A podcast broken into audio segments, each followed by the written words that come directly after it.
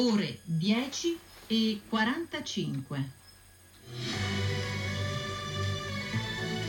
RAI GR3 Buongiorno da Caramasocchi e Stefano Confalone, emergenza coronavirus, oltre 30.000 i contagi in Italia, 345 i decessi nelle ultime 24 ore. A Lodi è morto il segretario dei medici di famiglia, aveva 57 anni. Dopo la firma del capo dello Stato Mattarella pubblicato in Gazzetta Ufficiale il decreto Cura Italia con misure d'emergenza da 25 miliardi, tra le norme anche il rinvio all'autunno del referendum sul taglio dei parlamentari, l'ultima data utile il 22 novembre. Persone non restano in casa. 8.000 multe solo ieri. Il titolare dello sport Spadafora non esclude misure restrittive anche per chi fa attività fisica all'aperto. Sull'ipotesi di prolungare le norme antivirus oltre il 3 aprile interviene la De Micheli.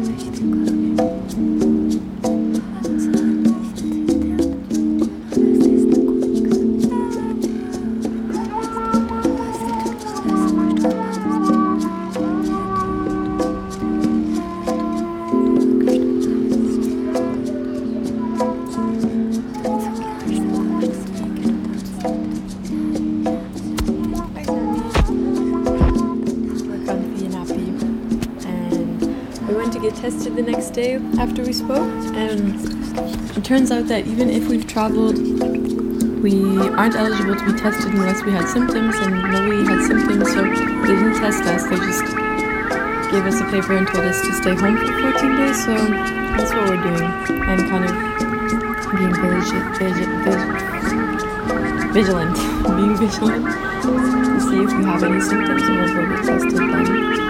But for now, we're feeling, sorry, we're feeling pretty good, and yeah. How are you guys?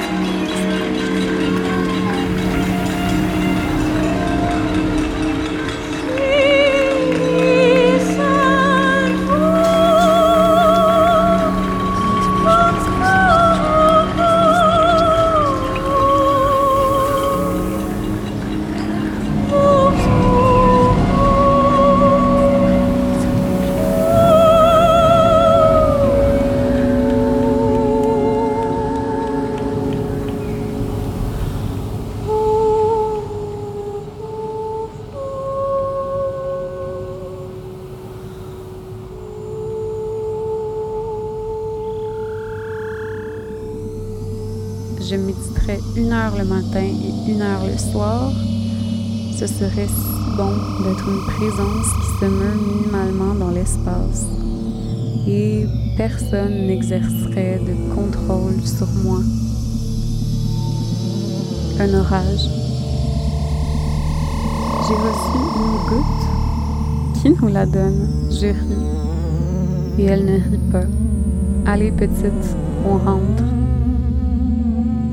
De retour dans la pièce bibliothèque et c'est reparti. Surtout, ne pas me faire déranger. Un lézard sur l'épaule, zéro déchet, MacBook très léger, 30 000 dollars dans mon compte, récoltés en plantant des arbres, dans une tente, quelques massages terreux avec de l'emphase, une vraie. Je ne baisserai jamais les yeux mon café se boirait noir, je me ferais des semaines de marathon Tinder. À chaque repas, son nouveau cuistot, je recoulerais J'adore la cayenne. En brûlant mes yeux au ciel, ma langue frôlant ma canine. Une trottinette électrique crachant du jaudassin. Mon gant de soie serait repêché sur un banc du parc Jory banc sur lequel j'effeuillerais Proust ou commenterais le manuscrit d'une élève. Moi, professeur, non, invité dans un séminaire. J'organiserais des dégustations de bière sûres sur les toits d'industrie. Je n'aurai pas Facebook ni Instagram. Une ligne fixe d'un téléphone taupe, lustré et usé à roulettes. Je serai un magnolia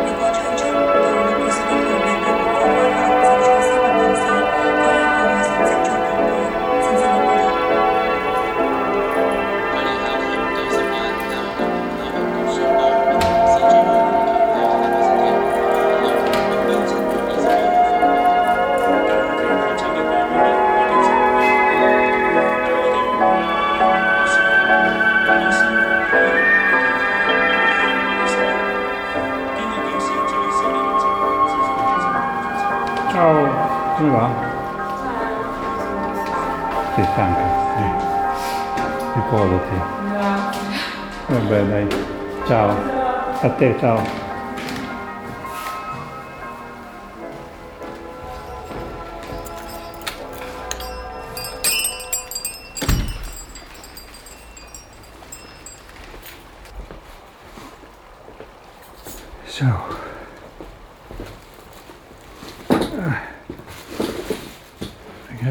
Recorder nog niet uitgezet.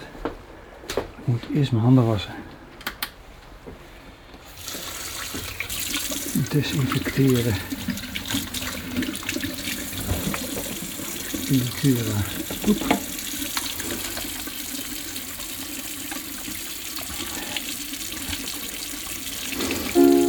Ondanks dat het winkel, de handvaten van het winkelwagentje wel waren schoongemaakt.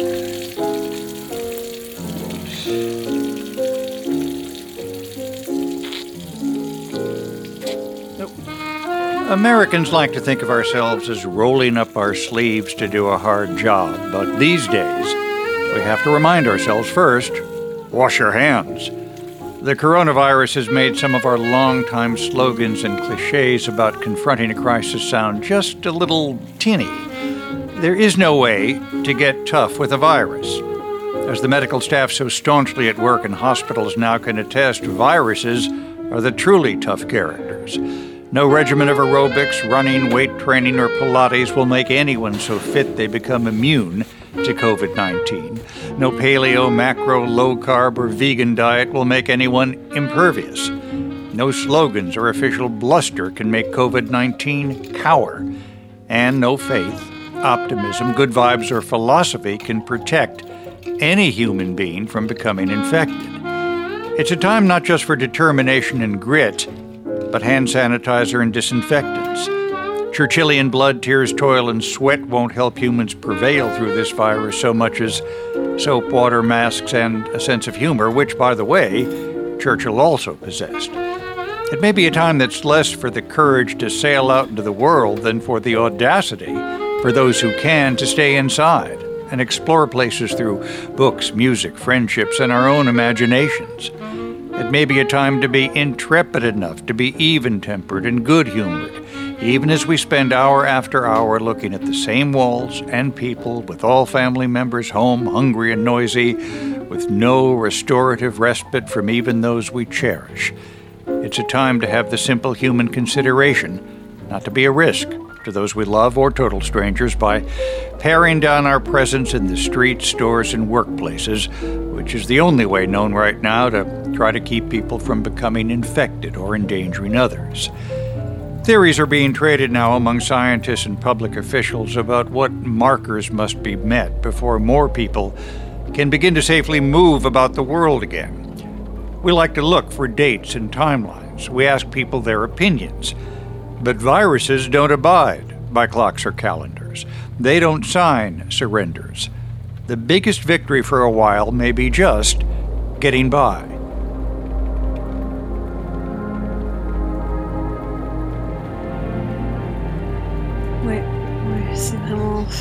T'as tellement raison, ça, c'est des vagues, tu puis je l'observe chez comme tous les gens à qui je parle, tu sais. Autant des amis que des inconnus que je dessine, puis c'est genre. waves. Puis même plus qu'une journée à la fois, je te dirais, pour moi, je remarque que c'est genre un moment à la fois, tu parce que dans la même journée, je peux avoir comme tellement de.